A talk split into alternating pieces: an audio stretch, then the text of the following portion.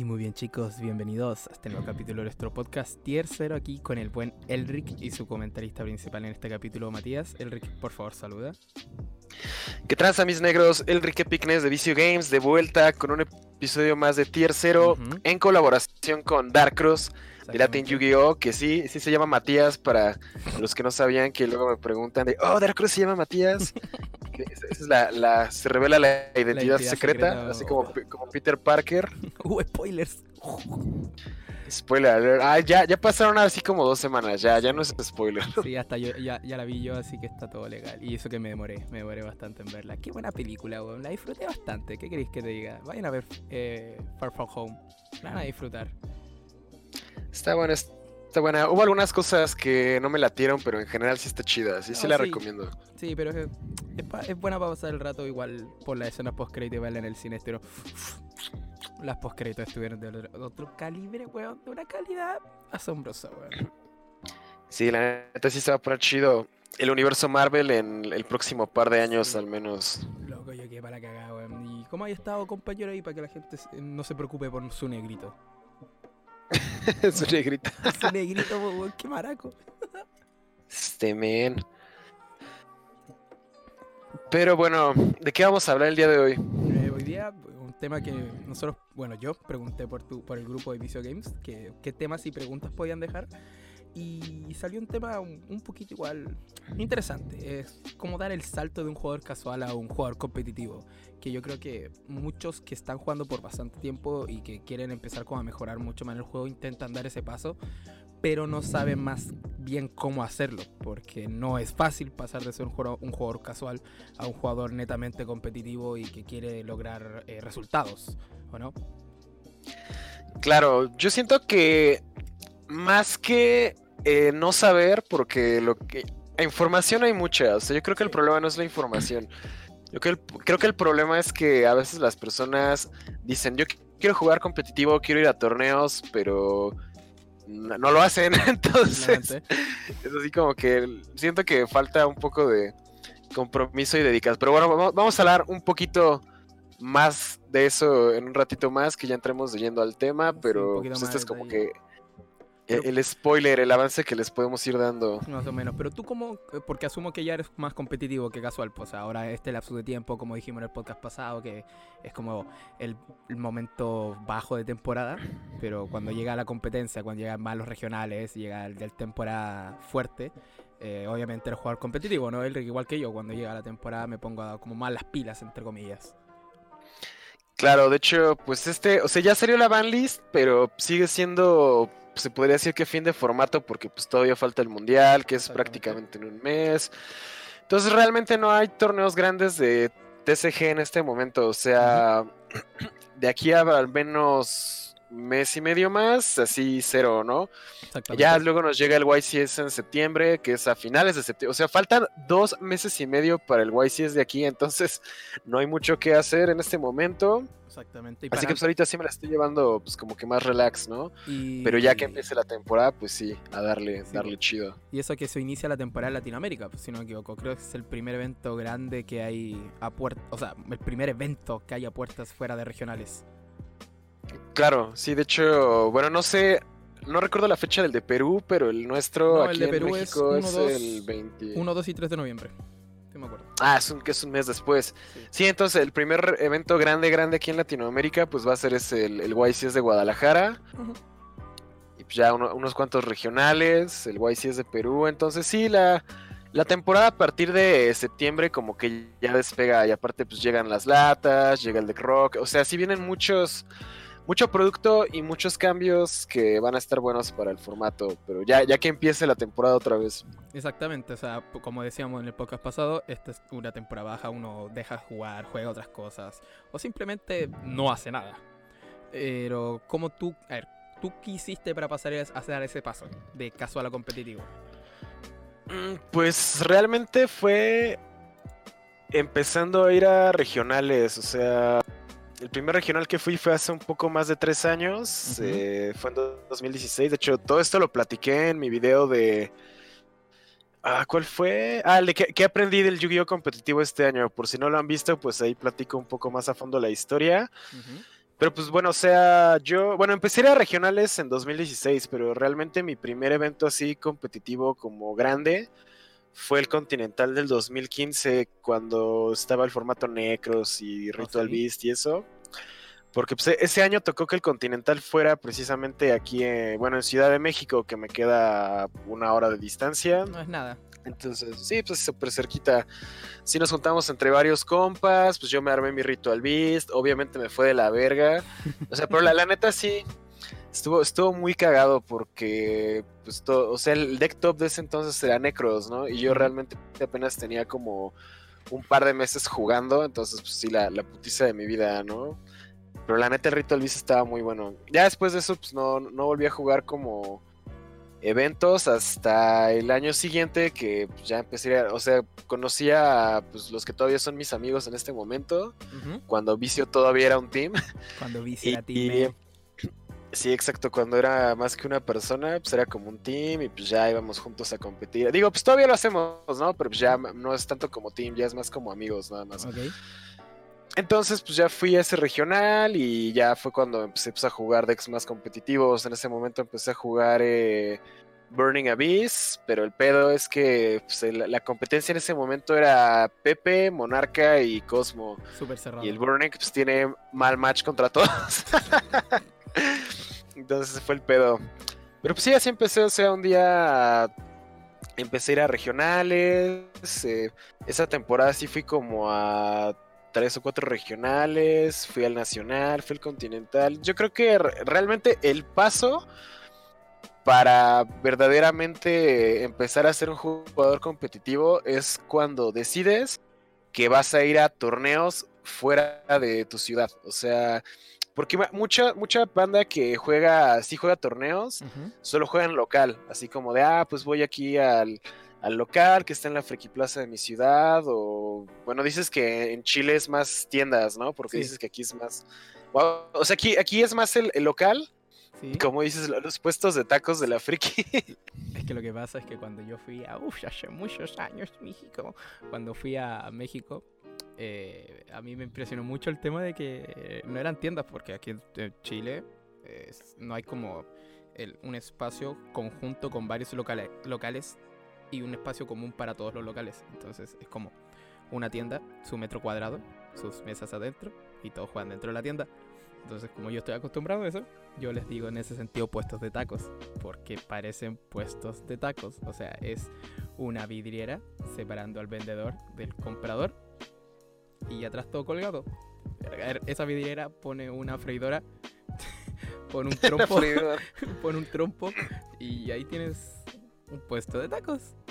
O sea, Oh, unos Eh, taquitos al pastor adentro de la. Friki Plaza estarían bien vergas. qué güey. rico.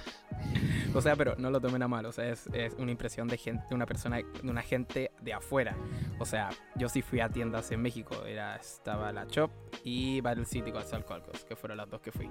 O sea, existen, pero son las de menos, que aquí, al menos por mi lado, es todo tiendas. Ya, que hay dos tiendas. O sea, no- sí. ¿No, no existe como la Friki Plaza Chile? Eh, que existen como galerías, pero no es normal que hayan esas cosas ahí. Lo que hay en la galería es como la tienda de cosas ñoñas. Oh, ya, ya. ¿Cachai? Entonces, es eso. Pero no se lo tomen a mal, niños, por favor. Sí, es, es más como una, una observación de fuera para los que son de México, pues sí conocen las Friki Plazas, y para los que son de fuera de México y vienen, pues para que no se sorprendan de que, ah, voy a buscar una tienda de Yugi y pues, resulta que son cuatro locales juntos y unas y tres mesas enfrente, ¿no? Exactamente. Y más lo- o menos así se juega. Y lo, de- lo- digo lo que no se lo tomen a mal es porque ay, weón, me acuerdo cuando me- yo fui, la gente, había gente que se enojó porque yo le decía hacia los puestitos de la Friki Plaza, weón. O sea, no es mi culpa, weón. Es lo que parecen. Ahora que no se usen para esas cosas es otra cosa. Claro, claro, sí, entonces pues ya un pequeño breviario cultural para los que son de fuera de México. Y bueno, como les comentaba, entonces eh, vas a jugar a tu Friki Plaza local o a tu tienda y nada más juegas con tus amigos, entonces pues ahí es cuando estás nada más jugando de forma, o sea, sí, sí entras a torneos, pero realmente no estás jugando tan competitivo porque pues juegas como que con loles. tus amigos, ¿no? Con la gente que conoces. O sea, torneos de, pues, no sé, 15, 16 personas. Y ya cuando decides eh, que ya vas a ir a eventos más grandes, vas a comprar mejores cartas, vas a hacer el esfuerzo por viajar, o sea, por salir de, tu friki plaza y ya ir a, un torneo que esté desde un par de horas hasta cruzar medio maldito país a jugar. Yo creo que en ese momento ya es como cuando empieza el viaje a convertirte verdaderamente en un jugador competitivo. Exactamente, y también, o sea, sin malinterpretar también el tema de salir de la tienda o de la Friki Plaza.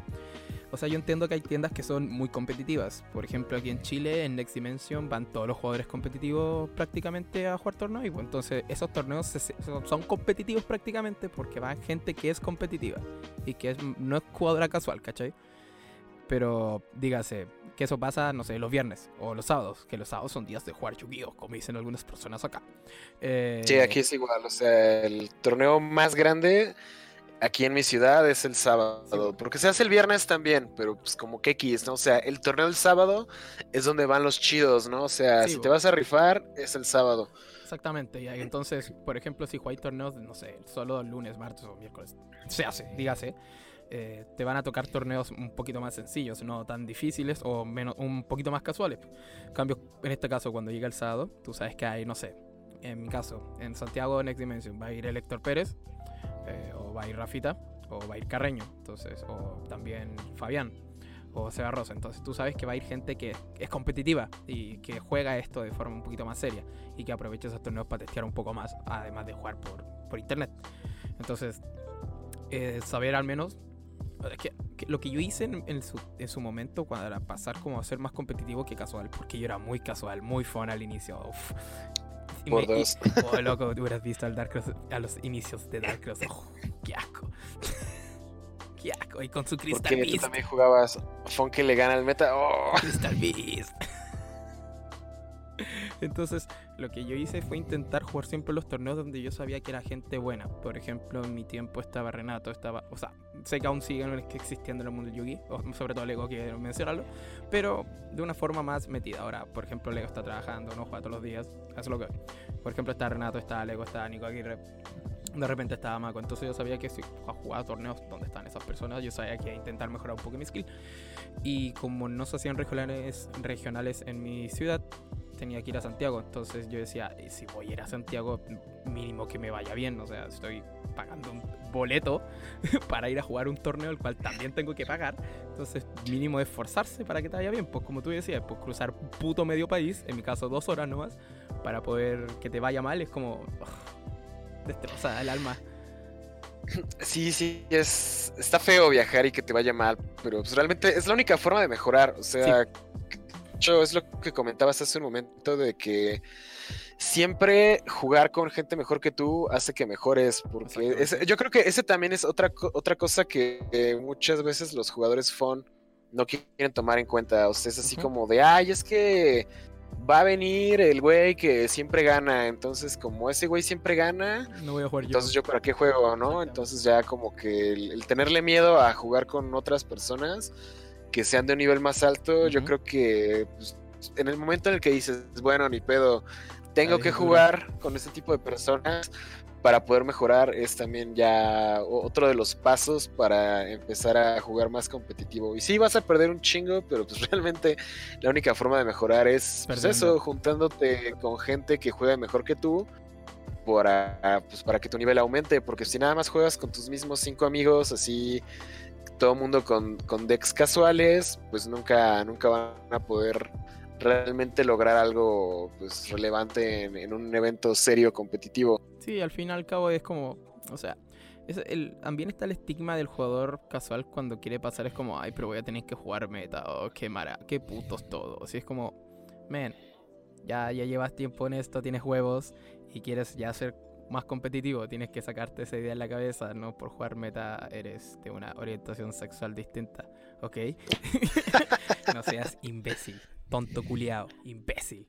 Y puta, vas a, tomas un deck meta, te parten el ano con otro deck meta y tú dices, oh, esto no era como pensaba. Y ahí se te empieza a abrir la cabeza diciendo, no es solo jugar el más más fuerte, es tener las manos. Y si juegas con gente mejor, al fin y al cabo te, te crecen las manos, porque si juegas con gente mejor, tú absorbes lo que te va, vas viendo de tu contrincante. Y la idea es ir mejorando siempre, siempre es ir subiendo.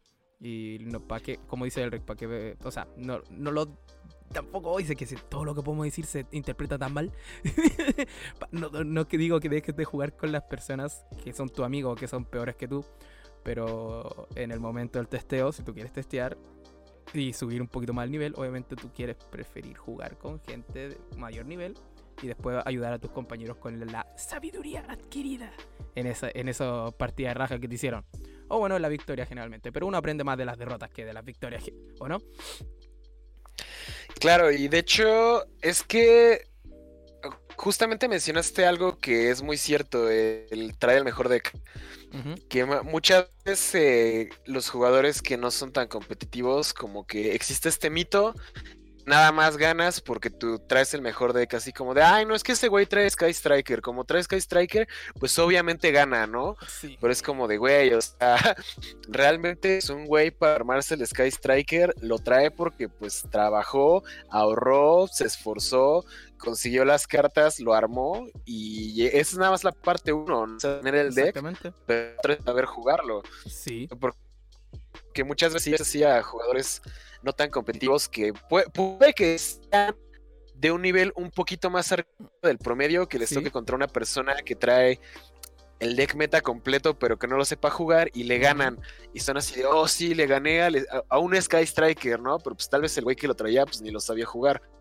Entonces yo creo que son las dos cosas, siempre traer de tener, eh, tratar de tener el mejor deck posible, o sea, si no puedes armarte el Sky Striker o el Thunder Dragon ahorita que se está pintando para ser el mejor deck, después de la ban list, de cualquier forma, pues trata de armarte un deck que pueda competir. Exactamente. Y apréndelo a jugar bien, porque pues si fuera nada más como de traigo el mejor deck y ya es auto win, entonces realmente en los eventos competitivos, así en YCS y eso, cuando ves el stream, o sea, ves que están haciendo jugadas chidas, no es como de que, ah, Sky Striker gané el dado y ya gané, ¿no? O sea, realmente sí, ahí es donde ya entra la habilidad del jugador.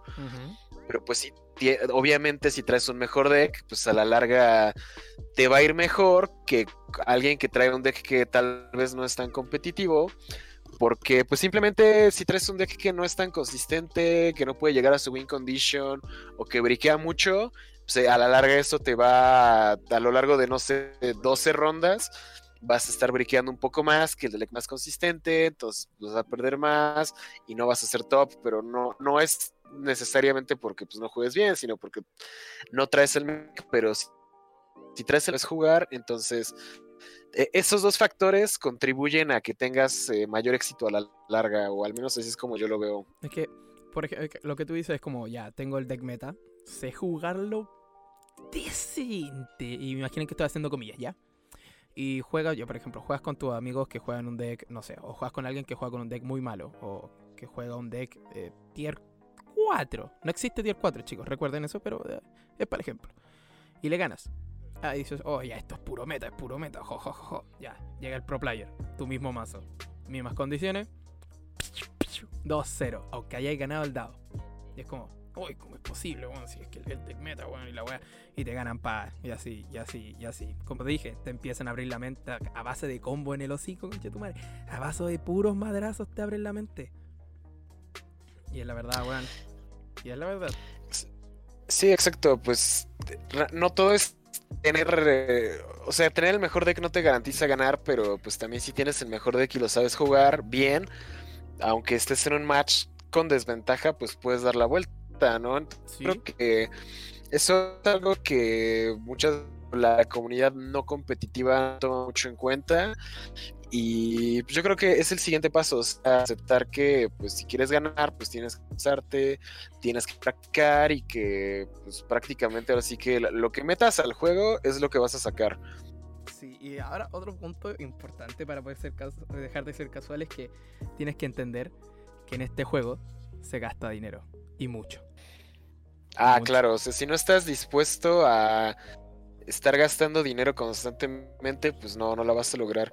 Y yo creo que, o sea, ni siquiera es así como que tengas que gastarte todo el dinero y dejar de comer, pero yo creo que sí tienes que planear tus compras de forma inteligente. O sea, si no puedes estar abriendo cajas cada dos o tres semanas como yo y que aparte me va de la verga, o sea, eso es un problema, pero si alguien gastara la mitad de lo que yo gasto en cajas, o incluso un cuarto de lo que yo gasto, pon tú que vas a gastar mil pesos al mes en Yu-Gi-Oh! O sea, 50 dólares. Es así como.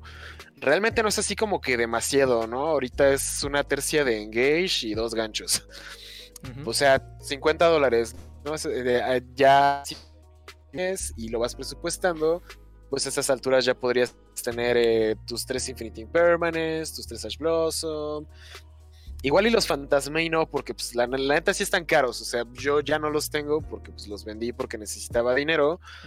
Pero pues todo lo demás lo tengo, ¿no? O sea, te digo, las Impermanents, pues las fui juntando conforme fueron saliendo. Una la tuve que comprar suelta. Las Ash Blossom desde que pues, salió Shadows in Valhalla. De hecho, cuando salió Shadows in Valhalla nada más tenía una. Y me salió otra y la otra la compré, pero pues porque ya tenía presupuestado que iba a gastar como otros 300 pesos, ¿no? Entonces sí, obviamente, pues, si quieres ir a eventos grandes y eso, como ya estás pagando un boleto, ya estás pagando el torneo, pues también tienes que estar consciente de que vas a estar gastando en mejorar tu deck para darte la mejor oportunidad de ganar, porque pues no tiene ningún caso que pagues el viaje y vayas pues, directamente a perder, ¿no? Porque pues no quisiste comprar las cartas que eras. Y, es una cosa, es tener como esto, saber cuándo gastar, en qué gastar, o sea, por ejemplo, ya, ahora viene esta Link 4, sí, que es Secret, que es muy buena, que esta es como una perrita encima de un lobo, o perrita es mujer, estoy refiriéndome a eso. Eh, y no tienes por qué comprar el mismo día del sneak. Bueno, el día del sneak te va a salir carísima. Así siempre todo el día de lanzamiento es más caro. Todo el día de lanzamiento es más caro. Entonces, dígase, ya la H en su momento, el día de lanzamiento no la comprarías nunca. Sobre todo si estás intentando entrar al mundo del competitivo y estás intentando eh, hacer ese cambio de jugador. Entonces, es más que nada mantener, saber cómo usar tus finanzas. Esa era la palabra. tener tus finanzas cuadradas. Pues, o sea, como dijo Elric, no te a gastar todo dinero y dejar de comer por todo el mes. O sea, nadie es tan imbécil. ¿Ya? Los que pueden comprarse sus tercias de H apenas salen es porque tienen trabajo. Y lo mismo, tienen un dinero apartado, sus finanzas, que son mucho mayores porque tienen trabajo. Eso es para, para otra cosa. Entonces, como, what? Tú, uno, uno jugador ya, yo por ejemplo, mi trabajo no me paga tan bien, entonces intento no gastar tanto. claro, pero pues de todos modos, ha sido, yo, o sea, yo mis cosas las he ido juntando a lo largo del tiempo. O sea, es que la, gente piensa que empezar a jugar es como que de la nada tienes que tener todo el cartón que yo ya tengo, ¿no? O sea, porque me dicen, ay, es que tú ya tienes todo. Y es como de, güey, llevo jugando esta mierda cuatro años y todo lo que voy juntando, voy guardando. O sea, por ejemplo, mi tercia de Vader, tengo dos Ultra de Duelist Revolution y tengo creo que uno raro. Y esos los fui juntando así a lo largo del tiempo, ¿no? Mis ogras, tengo una secreta de Cross Souls, que es para la única que me alcanzó cuando la reimprimieron en Gold. Y las otras dos las conseguí de lata. Ya las cambié por ultras, ¿no? Pero, o sea, yo creo que es mejor tener una copia que ninguna, como cuando pues, abrí mi Ash Blossom en la caja de Kaiba, o sea, tuve una Ash Blossom y por seis meses jugué con solo una Ash Blossom de reimpresión porque no me alcanzaba para comprar más. Pero pues ahí es donde digo, pues una es mejor que ninguna. Igual las Infinite Impermanence. De hecho, saqué dos de Flames of Destruction el año pasado y me faltaba una y hasta apenas en Duel Power que la reimprimieron fue que la pude volver a comprar y de hecho ni siquiera me salió en siete cajas que abrí la tuve que ir y comprar y soltar dinero. Entonces oh, pero hasta hasta ese momento fue que me alcanzó y dije no pues el chile dos impermanentes es mejor que cero no yo por ejemplo entonces si, si abres sobres perdón si abres sobres pues ya y te salen cosas chidas yo creo que es mejor quedártelas que venderlas y tratar de comprarlas luego otra vez. es que por ejemplo yo lo que pasó conmigo es, por ejemplo, yo no tuve H hasta que salieron las comunes. Porque yo no compro, oh, tanto, yo no compro tanto el producto como tú, pues, negro, recuerda eso. Piensa eso, yo soy el jugador que no, no invierte. Para mí yo es un gasto, o sea, lo que yo gasto nunca lo recupero, es muy raro. Claro. Pero de hecho, ahora que mencionas eso, ¿Mm? mucha gente lo ve de esta forma. Muchos son así de, ay, es que ¿por qué me armo el mejor deck si lo van a banear y no lo voy a recuperar? Y es como de, güey, o sea, Si lo recuperas. esto, es- esto, esto es un gas. No, pero o sea, lo recuperas jugando. Exactamente. Pero así mu- mucha gente quiere hacerlo de Magic, de compro un deck y luego juego con él y cuando ya no lo quiero, lo lo vendo. y le saco lo mismo. Es como de, güey, o sea, esta madre no la vas a recuperar de esta forma. Si lo que quieres es invertir en cartas y que retengan valor y luego las vendes, pues yo creo que no estás en el juego correcto. Perdón, ese fue un pequeño paréntesis, Sí. pero creo, creo, creo, creo que sí era importante mencionarlo porque Sí, mucha gente como importante. trae, trae esa mentalidad de compro, juego y luego vendo y ya todos quieren vivir de esto y terminan valiendo verga. Entonces, ese es un cambio de mentalidad que yo creo que sí es importante pues, empezar a, hacer en este pedo o neta no la van a lograr nunca. Sí, eso, eso- había que mencionarlo. Quería decir que, por ejemplo, ya, a mí en Flame of Destruction creo que era, donde salía la H, si no me equivoco. Eh, no, Flames of Destruction fue Impermanence. Dash salió en Max Crisis. Eh, ya, Maximus Crisis. Ya, por ejemplo, a mí en mi caso, si me hubiera salido una H, yo lo que hubiera hecho era venderla para conseguir otro cartón staple del momento, o que yo sepa que a futuro era, iba a ser útil, para hacer el cambalache. O sea, por ejemplo, ya a mí no me sirve tener de nada una H si yo sé que a muy a largo plazo voy a tener la tercia. Entonces, es como un, un consejo. Ya tienes tu H secreta así de edición y te salió el primer día. Como, la mejor la vendo o la cambio por mucho cartón que yo sé que me sirva. No sé, unas Ghost Reaper, una Ghost Ogre. Nah, cosas de ese estilo que sabes que son staple. No sé, me faltan. mm, ah, dígase, Twin Twisted. Ay, meto unas Twin Twisted ahí al cambio. Unas, no sé, unas Calet. Y bueno, son de a más a futuro, perdón. Ah, ¿O no? Que las Calet salieron también en esa expansión. si me. Ah, me van entendiendo, creo que es lo que voy diciendo. Sí, las calls salieron justo un año después en Flames of Destruction, pero sí, bueno, sí, sí te voy entendiendo. La cosa es que me han entendido, o sea, al fin y al cabo, no. O sea, si tú compras, vas comprando producto, entiende informa así como, ay, sobrecito esto, sobrecito aquello, esto, esto, esto, esto, esto, así como muy, muy pocas veces, y te va saliendo algo bueno, al fin y al cabo te conviene a veces más venderlo y, o cambiarlo por muchas más cartas para sacar ahí, ir armando tus staples, porque al fin y al cabo la base cuesta, pero las staples te van a perdurar siempre. Por ejemplo, yo tengo Torrentials, tengo Compulsoris, tengo Solemn Strikes, tengo Warning Judgment, tengo Super Polis, porque son staples que a, largo plazo se van usando y son un gasto que después a largo plazo no se siente porque ya las tienes. Cuando se vuelven a usar, ahí están. Exacto, eso es algo que siempre pasa. Bueno, por ejemplo, ahora mencionabas que si te hubiera salido una Ash, la vendías y ya sacabas más cosas. Yo creo que si apenas estás empezando y no tienes como que una base de staples, creo que sí es una buena estrategia, porque bueno, te digo, en mi caso yo ya tenía todo.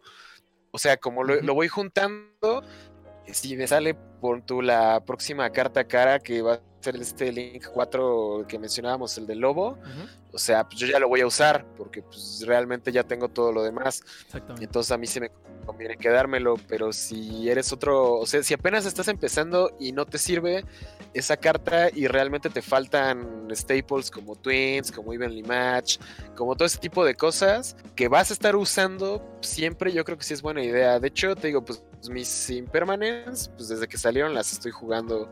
Las Ashes de que tuve mi tercia, pues las estoy jugando. Mis ogras, pues digo que tengo unas secretas desde hace como cuatro años que salió Cross Souls, entonces pues ahí la tengo.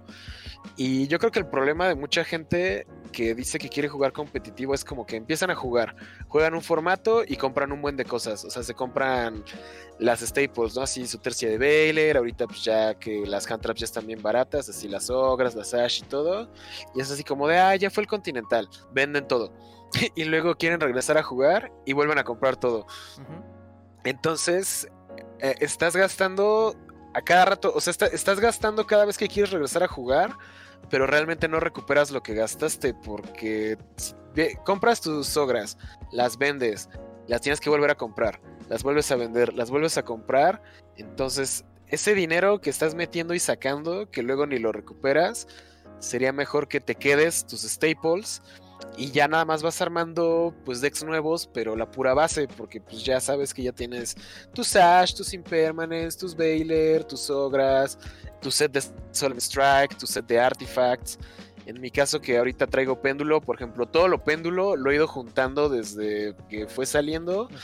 No tuve Electrum hasta las latas, pero pues ya ahorita ya tengo mis dos Electrum por si algún día regresa dos. mis Chronograph nunca los moví. Este, o sea, todo eso ya lo tengo y si lo necesito, pues ya no lo tengo que volver a comprar, no tengo que gastar tiempo en buscarlo. Y yo creo que a la larga eso sí te, o sea, si estás jugando competitivo, eso sí te ayuda porque ya te puedes enfocar más neta en jugar que en estar carpeteando, cambiando, vendiendo, porque pues la neta eso sí toma mucho tiempo y pues te quita el enfoque de jugar. Es que en el fondo es ser inteligente, o sea, obviamente en Yu-Gi-Oh existen varios tipos de personas están los, buenos vendedores, están los que tienen la, habilidad ya integrada, o los esforzados, o los que son influencers, o los que son las combinadas, van combinando, ¿cachai? Pero es que al fin y al cabo, para pasar de ser un casual a ser un competitivo, es, inteligencia, es usar la cabeza. Es intentar ser neutral, es ser objetivo más que nada, porque si eres subjetivo... Objetivo es la palabra. es, que se te sale ese comentario, ay, es que los que juegan eh, Zodiac son putos. Pero si lo piensas objetivamente es como, hoy lo juegan porque en serio el mazo es bueno, etcétera, etcétera, el motor funciona, ¿cachai? Y, vais pensando y vais, vais, estudiando, que al fin y al cabo esto es lo mismo que prácticamente es como la universidad, tienen que estudiar. Sí, pues hay que estudiar. Hay que estudiar bastante. O sea, si cuando ya, ya, ya en tu cabeza ya hiciste ya, ya, voy a dejar esa mentalidad de mediocre, papá, ya competitivo, ya, empezar a gastar, saber cómo invertir y, vaya a empezar a, leer, ver decklist, ver videos, ver teoría, leer, leer, leer, leer, leer, ver, escuchar. Y todo lluvia así como, oh, wow, lluvia, tú ven así, y vais diciendo, ah, esto se juega por esto, y vais testeando, como te dijimos al inicio, con jóvenes, con buenos mejores, vaya a torneos donde sé que está la gente buena, empieza a ir a regionales, a YCA, a eventos grandes, y tú decís, y, te empezás a sentir y te ponías los pies de las personas y, oh, weón, esto es tarea y es mucho trabajo. Es que sí, es mucho trabajo, mucho estudiar, siempre estar investigando.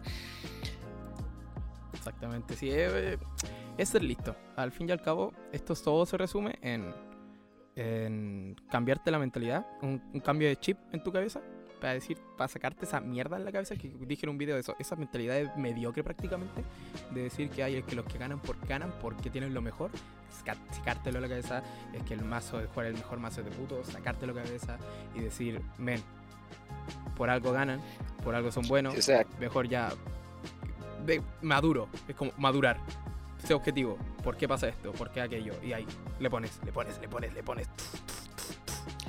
Sí, sí yo creo que la, pregunta que te tienes que hacer es, ¿quieres ganar o no quieres ganar? Y ya que dices, sí quiero ganar, entonces de bueno, ¿qué necesito para ganar? Necesito jugar tal vez un mejor deck, necesito conseguir más staples.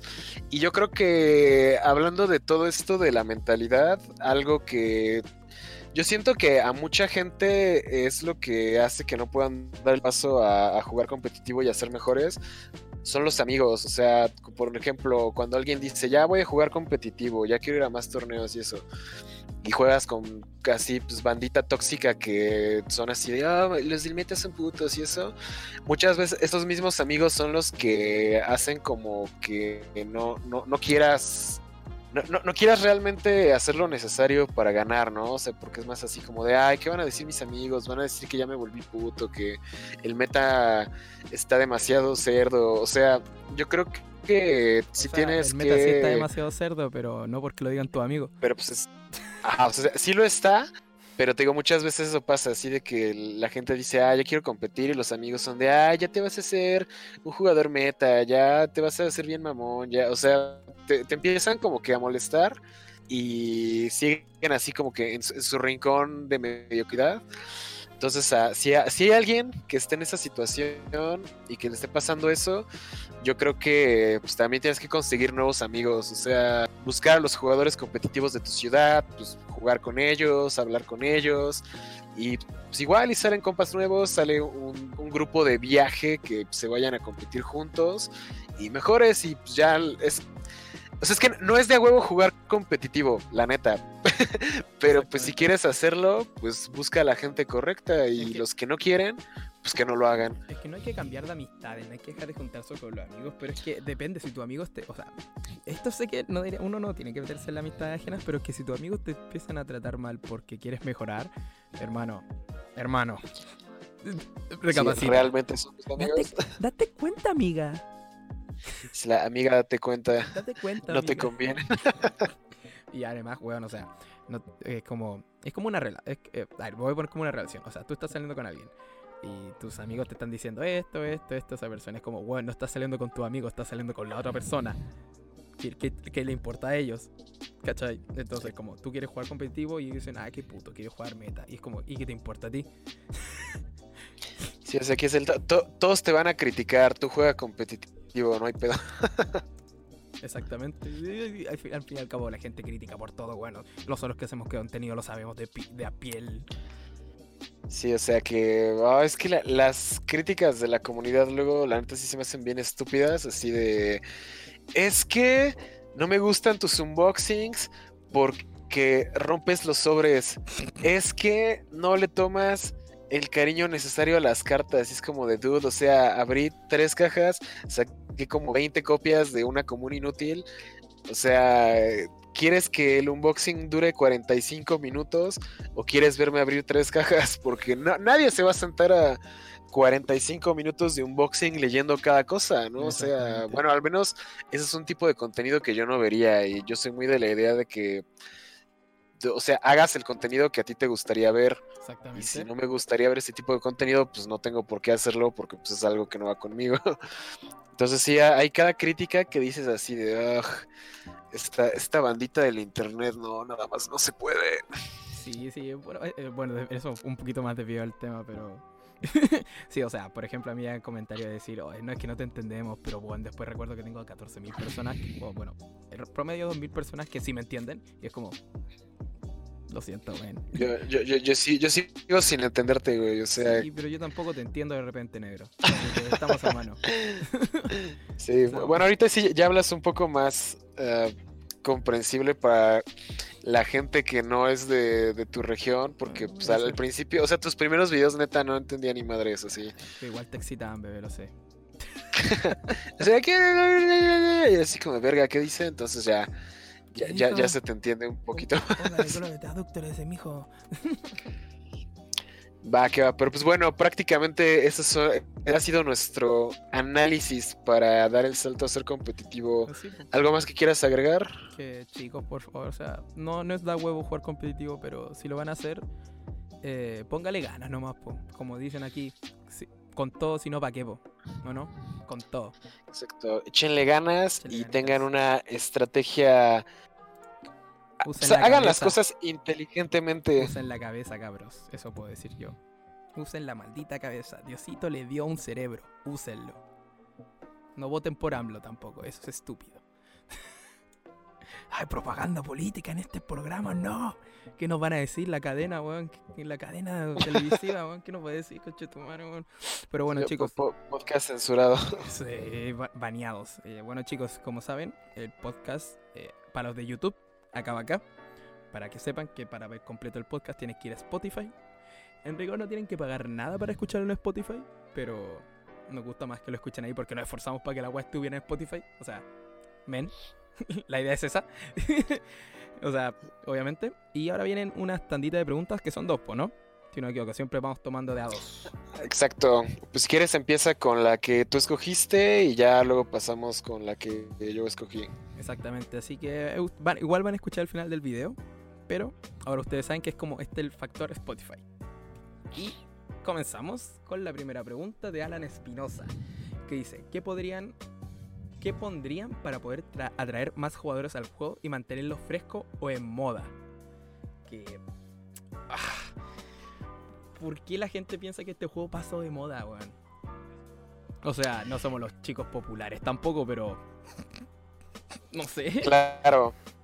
Bueno, yo creo que la pregunta va más a no de que el juego esté pasado de moda, sino cómo le haces para seguirlo manteniendo relevante, porque pues esta madre ya va para 20 años en TCG, 25 en Japón, bueno, un poquito menos. El manga sí ya cumplió 25 años.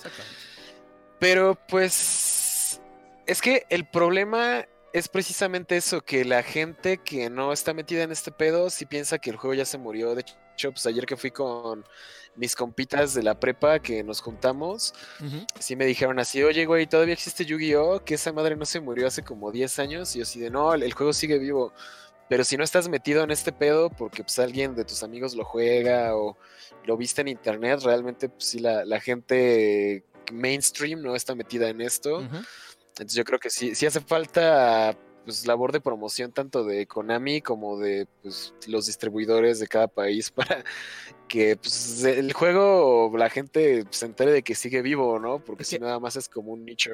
Es que Konami de por sí no pone tanto esfuerzo en hacer la propaganda de su propio juego. Sabemos que Konami tiene políticas muy estrictas de repente, o que no mueve ni un centavo porque el juego se auspicia solo. Nosotros somos la eh, representación viviente que este juego se auspicia solo claramente. Sí, Publicidad gratis. Y al fin y al cabo, para, no sé si la, es fresco de moda, sino que para que la gente vaya llegando al juego. O sea, o sea, es nuestro trabajo al fin y al cabo. Es trabajo de los influencers del Yu-Gi-Oh! No solo hacer videos para gente nostálgica, ¿cachai? Para Yugi, para jugadores que no juegan Yugi, como se dice ese estilo de video. Pero para que la gente se mantenga como informada o sepa que hay cosas nuevas. O sea, es como cuando una vez me dijeron, oye, hay torneos de encumbrar cometas. Y yo quedé así. Espera, hay torneos de encumbrar cometas. Sí. Es, lo mismo cuando tú. Ahora cambia cometas por Yu-Gi-Oh! Y es como, ¿qué? Ajá. Y la gente te dice, todavía existe esto. Sí, y, cuando uno. Ay, ¿Sabes cómo mueren? Cuando tú le dices sí, los ganadores del Continental se van a Alemania gratis. ¿Y qué? Dicen, ay, ¿a poco, ¿a poco sí? No solo lo juegan en, en sótano, güeyes apestosas. No, no, hay gente bonita, así, que parece que es exitosa en la vida, weón. Yo lo que creo que le falta al juego para crecer más es, eh, o sea, en primera, promover el Dragon Duel, que es lo que casi no hay. O sea, es que la, neta yo siempre lo he dicho, un jugador promedio de Yu-Gi-Oh, o sea, estamos hablando de jugadores promedio, no jugadores pro que se dedican a esto de lleno. Un jugador promedio así, medio casual, que tal vez iba a un par de regionales, va a un par de eventos grandes, pero se retira, tiene una esperanza de vida como de 5 años en el juego, que es como como de los 18 a los más o menos como 22 o 23 años, que coincide con que pues, ya te estás graduando de la universidad, igual y ya te vas a casar, ya te llegó la bendición, uh, ese tipo de cosas. O sea, muchos de mis amigos, de hecho, como que caen dentro de ese rango. Empecé a jugar, yo tenía ya como 22 años, pero la mayoría de mis amigos eran menores, en el rango precisamente como de los 18 y eso. Ahorita ya pasaron cuatro años, ya tienen como 22, 23 y prácticamente el 80% ya se retiró.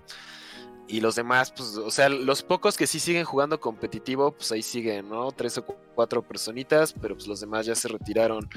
Y el problema que yo veo es que no hay tantos jugadores de Dragon Duel que son los que próximamente van a estar cumpliendo los 18 años y van a empezar su ciclo de jugador de 5 años, 4 o 5 años.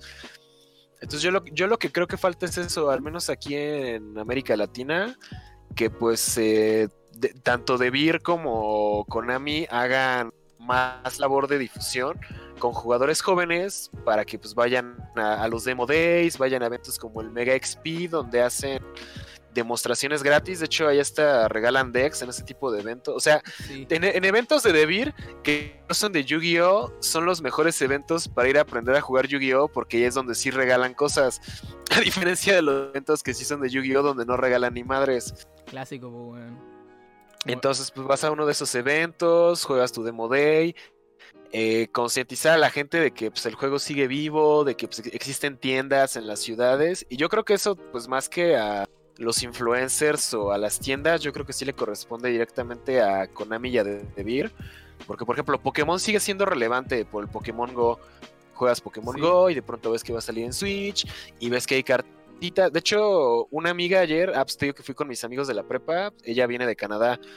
Este, es mexicana, pero se fue a vivir a Canadá y me dice que en Canadá el Pokémon está al full porque como es más seguro y todo, pues los niñitos de 5, 6 años, 7 años sí pueden salir a la calle a jugar solos.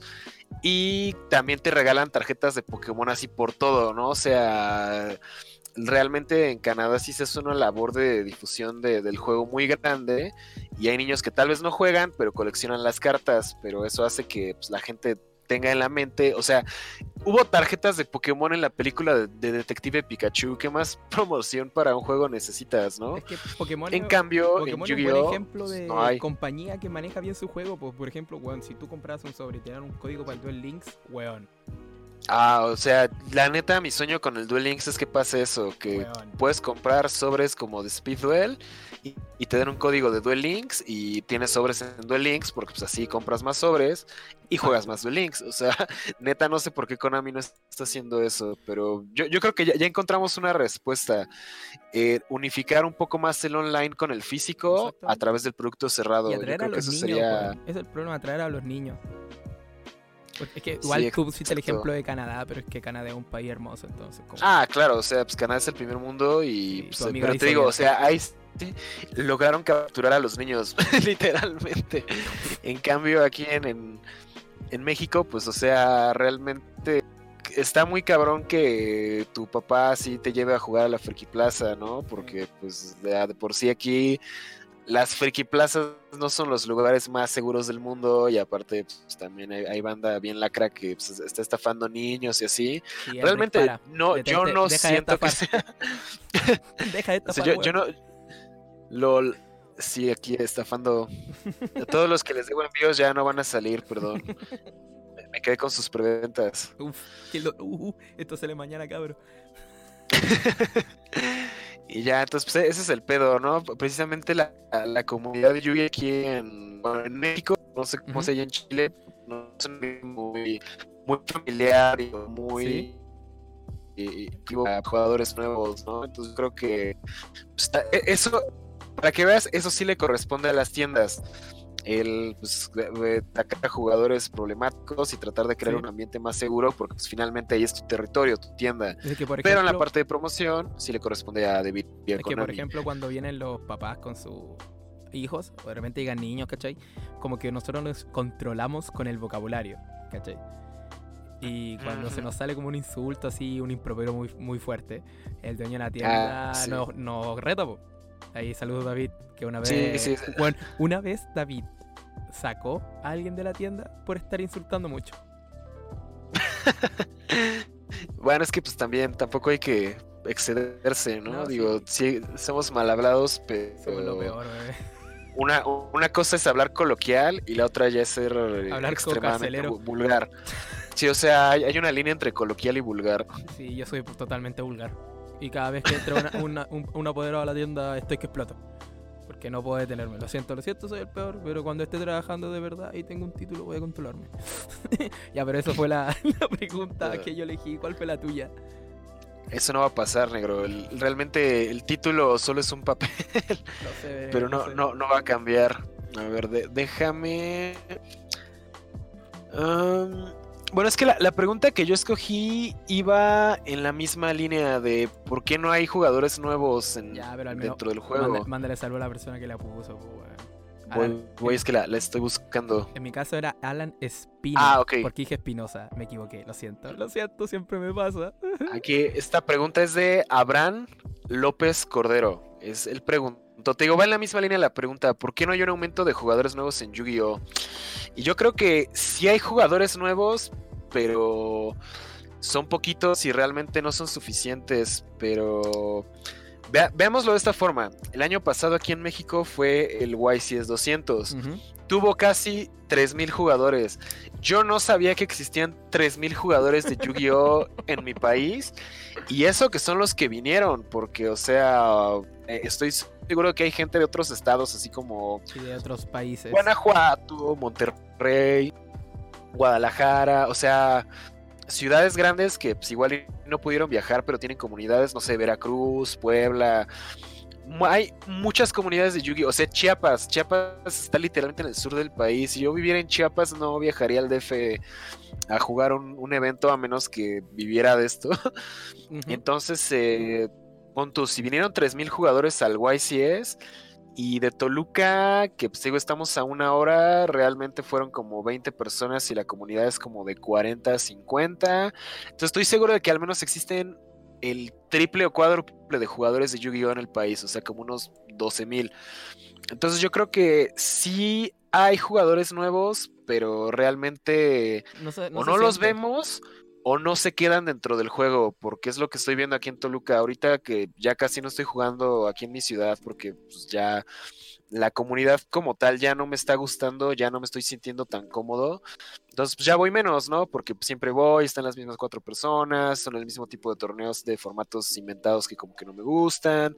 Entonces voy viernes y sábado. Entonces, eh, pero te digo, mucha, mucha, mucha gente nueva que llegue, a veces sí veo, pero que realmente se queden, siempre son los mismos.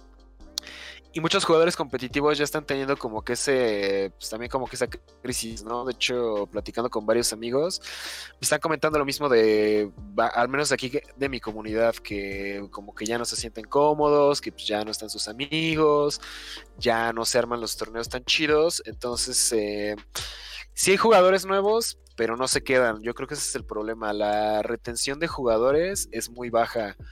Yo creo que eso es algo en lo que pues sí se tiene que trabajar.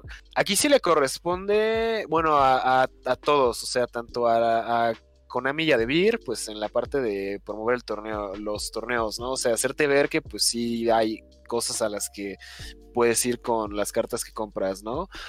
Yo creo que a las tiendas también les corresponde el pues tratar de promoverse como tienda, o sea, hacer ver en tu comunidad local que el Yu-Gi-Oh existe y que pues la gente puede ir y preguntar. O sea, porque muchas veces veo que llega gente y pregunta y si no compran como que no los tratan bien.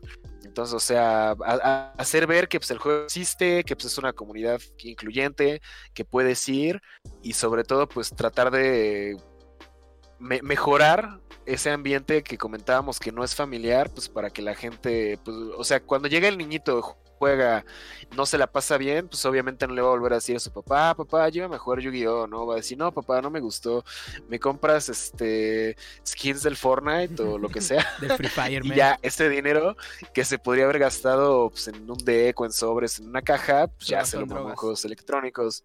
Ajá, en drogas electrónicas. Yo, yo creo que, que es, no es que no haya jugadores nuevos, es que pues no, no se quedan. ¿O No, tú qué dices? Es que, weón, es que sin ir más lejos, weón, eh, nuestros canales, ambos tienen más de 14.000 personas. Weón, son más de 14.000 personas que juegan Yu-Gi-Oh! Es correcto. Weón, es como, ya, el, ya, ¿cuál- el promedio tuyo son como 5.000 vistas, ¿o no? Por video. Promedio. Sí, más, más o menos. el mío, o sea, sí, promedio como El 5, mío, 5. ah, weón, el mío son 3.000, weón, entre el promedio de vistas haces un YC 200. Entonces, como, eh, jugadores nuevos hay, pero las actitudes de tal vez de algunas personas son las que retienen algo. O sea, yo, yo haciendo mea culpa.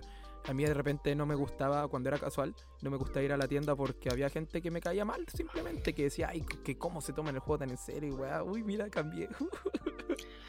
mira, No, yo, yo soy al. Te digo, yo, yo ahorita estoy al revés, negro. O sea, ya que ya juego más, No, ya yo no. también, pues, te creo, pero... Eh, hay gente la que me cae mal. Entonces, pues, ¿a qué voy a pa- pasarme la culero, no? Pues Pues mejor sí. me quedo en mi casita, nada más voy a torneo ya. O sea, es- siento que sí se está perdiendo el sentido de comunidad aquí Sí, en mi ciudad lo- y que está feo. Es que ah, yo tenía esa actitud cuando yo estaba en, la escuela. Tengo 23, Ujú. cuando estaba en la escuela, o sea, era un niño. o sea, eh, entonces, a lo que tú dices, pues, o sea, es la- el tema de la comunidad el que re- retrae eso como que no aparezcan jugadores nuevos, porque jugadores nuevos siempre hay, ¿cachai? Siempre van a haber jugadores nuevos, siempre existen jugadores nuevos. Solo que se ven pocos porque se retienen y se quedan en las casas, invitan al amigo y juegan todos juntos. Porque lo digo, yo también lo he hecho. Yo lo hice en su momento. ¿Ya? E- Entonces, y de repente cuando ya... Cacha, cómo todo se conecta. Volviendo al tema del, del podcast, cuando hacen ese switch a ser menos casuales, es cuando empiezan a aparecer más en la tienda, ¿cachai? Exacto, sí, pues juegas más, inviertes más tiempo, más dinero, entonces pues vas a jugar más. Entonces, esa es la, la progresión Weón, natural. ¿cachai? Que somos visionados, que somos buenos eligiendo preguntas, weón. Todo está conectado, weón. Como los Avengers, weón. Oh, Spider-Man.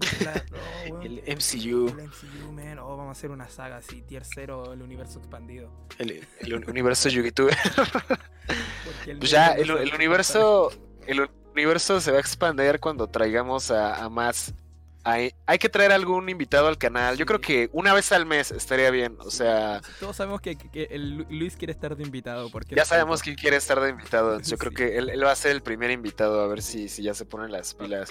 Sí, pero tampoco podemos meter como cuatro personas siempre, porque pues, si no se hace un desmadre, ¿no? Pero pues podríamos sí traer un, un invitado cada X tiempo. Ve, ve como ustedes que están escuchando el podcast están viendo como nosotros planeamos las cosas en el mismo momento. O sea, esto no sale, no es muy trabajado, esto es totalmente improvisado, así as fuck.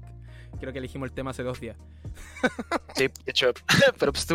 Sí, fue- creo, que, creo que fue sí, fue bueno, rock. un buen tema y buenas preguntas que van Y están relacionadas relacionadas. al tema. Estuvo bien. Somos, somos grandes. Imagina a Elric que te estoy dando una palmita en la espalda. A huevo. Huevo. Así que chicos, eh, nada que decir. Así que Elric quiere decir algo antes de mandar la despedida final. Pues, mm, o sea, ya como conclusión general del tema del podcast, que era de cómo ser, dar el paso a ser un jugador competitivo, pues yo creo que nada más sigan las recomendaciones que les dimos, o sea, eh, de- tomen la decisión consciente de que ya van a jugar más, van a tener que invertir más tiempo, más dinero, van a tener que estudiar, van a tener que hablarle a gente a la que igual y no le hablan. Y, o sea, realmente todo esto es una decisión consciente y yo creo que lo mejor es saber qué esperar. O sea, no va a ser un proceso fácil, no va a ser barato, sí va a haber que gastar dinero, pero pues a mí lo que me gusta ya de jugar competitivo y todo esto, pues es viajar. O sea, Sí. me gusta ir a otras ciudades, conocer a otras personas. Y eso negro que no ha Esto, salido del pues, país por jugar Yu-Gi-Oh! Y eso que no he salido de mi país todavía, pero sí, sí- sí está, sí está dentro de mis planes. De hecho, el- bueno, ayer que pues, ya vi a mi amiga, la de Canadá, me dijo, oye, pues si algún día estás en Canadá o hay eventos en Canadá o lo que sea, pues cáele a Vancouver, te puedes quedar en mi casa, no hay ningún pedo y pues ya, entonces ya, ya, ya es un lugar más a donde ir a jugar, ¿no? No diré Entonces nada sí es- inapropiado porque es tu amiga. sí, pues nada, es, es mi amiga así de la prepa, ¿no? De hecho, pues ella ya, ya hasta se casó y así, o sea, pues ya es más como, pues es, un pedo así como de, de, salió de compitas, ¿no? Salió el, salió del, del extracto del tercer mundo, ver el primer mundo con familia y todo. Sí, la neta sí se rifó. Pero pues es eso, ¿no? O sea, vas a, pues viajas, conoces gente nueva, vas a lugares nuevos, fiesteas con gente nueva. o sea, yo, yo creo que es esto. Realmente el Yu-Gi-Oh es el pretexto para pues, vi- viajar, conocer el mundo, incluso ni siquiera conocer el mundo, conocer tu propio país, porque yo había muchas ciudades, todavía hay muchas ciudades de mi país que no conozco. Y gracias a Yu-Gi-Oh es que pues he conocido otras ciudades a las que nunca hubiera ido si no hubiera sido porque había un torneo. Yo, Entonces yo creo que, que es eso. yo, por ejemplo, conocí Lima por Yu-Gi-Oh! Salí de mi puto país Y por nunca hubiera sido a Lima. Claramente porque jamás, sí, ¿no? Jamás, jamás. Y bueno, uno va a Perú por Machu Picchu y mató. O sea, Exacto. Así que el Yu-Gi-Oh sí promueve el turismo, aunque no lo crean. pónganse vergas en empresas de turismo. Auspícienme. Recuerden, latintcg, latinyu-gmail.com Pero eso, chicos, pónganse vergas. Usen la cabeza siempre, siempre, siempre. Y además, sí, van a empezar a jugar competitivo, van a ser más casuales, van a dejar de un poquito ser más casuales. Eh, aún así van a formar más amistades, como dice Elric, van a fiestar igual. O sea, después de la tienda, oye, vamos a comer algo, un completito, unos tacos, vamos. Y vamos y conversamos y la pasamos bien. Así que eso, chicos. eh, yo me eh, vamos a acabar el podcast aquí. Recuerden que las preguntas están en Spotify, porque esto sí ya lo están escuchando en YouTube también. Las respuestas van a estar en, digo, las preguntas y las respuestas, lol, en Spotify, para que los busquen ahí, tier 0 y nos sigan. Y para sentirnos bacanes, por ser mejor que los raperos promedios del universo de YouTube y Spotify y las redes sociales. ¿O no? ¿O no? A huevo, sí, ya. Tenemos ya 200 plays Más de 200 de nuestros plays. podcasts. O sea, de cada uno. Ah, sí, eso sí, eso sí. O sea, entre los dos ya tenemos como 400 plays. Sí, bueno. Entonces, Ahora está a chido porque- hago podcast en internet. Yeah. Sí, que te pregunte cuántas plays tienes. Ya 200, porque igual en la reunión de ayer tengo también una amiga que está trabajando en cosas de medios y dice que les llegan muchos así proyectos de SoundCloud que tienen como 30 plays, entonces nosotros ya tenemos 200, Sí, hermano. ¿no? así que pues ya va- vamos un poquito mejor que el, el rapero promedio, entonces creo que eso está chido. Nuestra meta es siempre ser mejor que el rapero promedio y somos el mejor podcast de Yu-Gi-Oh en Spotify. Porque somos el único. Es el único. Damn. Yeah, mi amiga. Y eso puedo decir. Oh, me estoy muriendo. Oh, Dios mío, loco, me hiciste pico. Eso, puede- eso podemos decir hasta ahora. Y nada, pues chicos, hasta aquí llega el podcast. Recuerden eh, seguirnos en Spotify, seguirnos en nuestros dos canales, porque los podcasts van a estar en los dos canales. Los números impares en el mío, los números pares en el de Elric. Es más fácil recordarlo así, ¿o no? Es correcto, más fácil. Así que si quieren escuchar todos los episodios, pues tienen que verme a mí, tienen que ver aquí a Dark Cross. O estar solamente escuchando en Spotify. Las dos no. los O en dos Spotify también. Las dos nos dan Es dinero, correcto. capa. En Spotify no nos pagan. Todavía, todavía, próximamente. próximamente dinero en Spotify, yeah. Y de- recuerden, si quieren sponsorarnos ahí, háblenos nomás. El culiao pasa raja con 400 vistas nomás. Le da color el cabro. Así que eso, chicos. Eso ha sido todo. Recuerden, Tier 0, el mejor podcast de Yu-Gi-Oh! en Spotify. Eso ha sido todo. Nos vemos. Pues cámara negros, ahí nos estamos viendo, pásenla chido y espero que adopten estas recomendaciones para que ya les vaya un poquito mejor y si les gusta el juego competitivo, pues adelante.